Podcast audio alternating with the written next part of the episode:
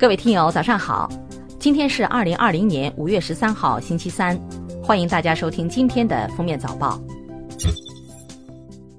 首先来听今日要闻。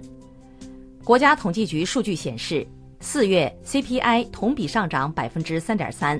比上月回落了一个百分点，这也是今年以来 CPI 同比涨幅首次回落到百分之三左右。其中，食品价格上涨百分之十四点八。涨幅回落三点五个百分点，影响 CPI 上涨约二点九八个百分点。食品中，猪肉价格上涨百分之九十六点九，涨幅回落十九点五个百分点；牛肉、羊肉、鸡肉和鸭肉价格上涨百分之八点二至百分之二十点五，涨幅均有所回落。同时，随着天气转暖，供应量增加，鲜菜、鲜果价格也均有不同程度的下降。受人社部委托，中国就业培训技术指导中心十一号发布关于对拟发布新职业信息进行公示的公告，拟新增十个新职业，其中包括区块链工程技术人员、社区网格员、互联网营销师、信息安全测试员、区块链应用操作员、核酸检测员、在线学习服务师、社群健康助理员、老年健康评估师、增材制造。3D 打印设备操作员，其中在互联网营销师职业下增设直播销售员工种。五月十二号，教育部举行首场新闻发布会，介绍各地开学复课及校园疫情防控、高校考试招生及毕业生就业等工作进展情况。体育卫生与艺术教育司司长王登峰在发布会上介绍。截至目前，开学已经复课的学生总数已超一个亿，占学生总数的百分之三十九，接近百分之四十。针对近期个别学生戴口罩上体育课发生意外等情况，教育部十二号在新闻发布会上回应表示，正会同有关部门就疫情防控下的夏季体育课的课程设置、器材使用、措施错峰、安全保障等方面研究制定指导方案。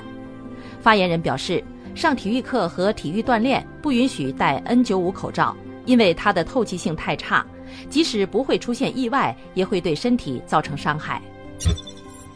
二零二零年五月十二号九时十六分，我国在酒泉卫星发射中心用快舟一号甲运载火箭，以一箭双星方式，成功将行云二号零一零二星发射升空，卫星进入预定轨道，发射取得圆满成功。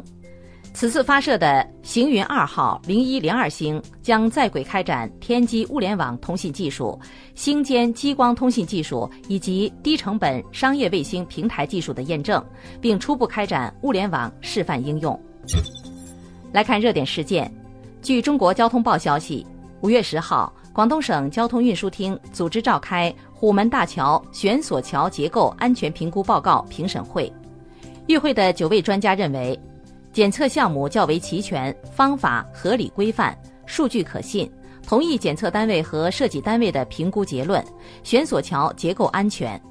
同时建议根据现场监测和风洞试验结果，采取抑震措施，提高行车舒适性，进一步加强长期跟踪监测，定期进行评估。十二号，新财富五百富人榜揭晓，榜单上六成富人财富上涨超过百分之十。四成富人上涨超过百分之五十。十五年前，中国还没有百亿富人，今年中国百亿富人达到三百一十五位。马云以三千零二十一点四亿元的身家，超越去年榜首马化腾，成功登顶。马化腾和许家印分别以两千七百六十七点三亿元和一千九百八十一亿元的身家位居前三。十二号，武汉市生活垃圾分类管理办法审议通过，计划七月一号起施行。垃圾分为有害垃圾、可回收物、厨余垃圾、其他垃圾共四类。办法规定，个人未将生活垃圾分类投放至相应收集容器的，经责令改正且拒不改正的，将处以五十元以上两百元以下罚款；违反规定的单位，最高将受到五万元的处罚。五月二号，江苏常州一名八十三岁老太太被保姆闷死。监控视频显示，保姆先用毛巾捂住老人面部，然后坐在老人胸口上，期间老人多次挣扎，保姆摇着扇子，直至老人没有生命体征。保姆行凶后还镇定地帮受害者家属处理后事，帮拿寿衣擦洗时称：“我送走了很多人，这个我懂。”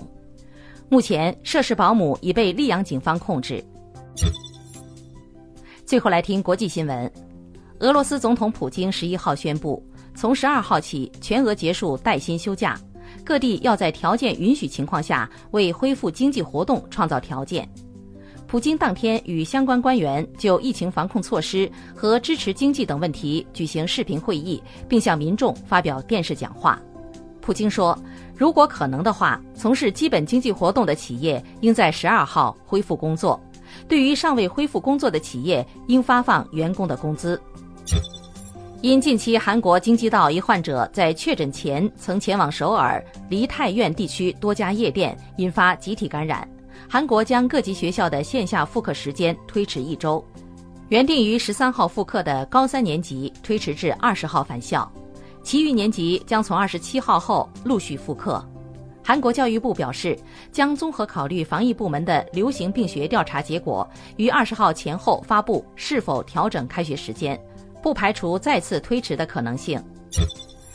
沙特通讯社五月十一号援引一位沙特能源部官员的话称。该国能源部已经指示国家石油公司沙特阿美在六月份减少原油产量。沙特将在四月十二号达成的欧派克加减产协议的份额基础上，自愿每天额外减产一百万桶原油。根据彭博社汇编的数据，如果沙特兑现承诺，其产量将降至二零零二年年中以来的最低水平。感谢收听今天的封面早报，明天再见。本节目由喜马拉雅和封面新闻联合播出。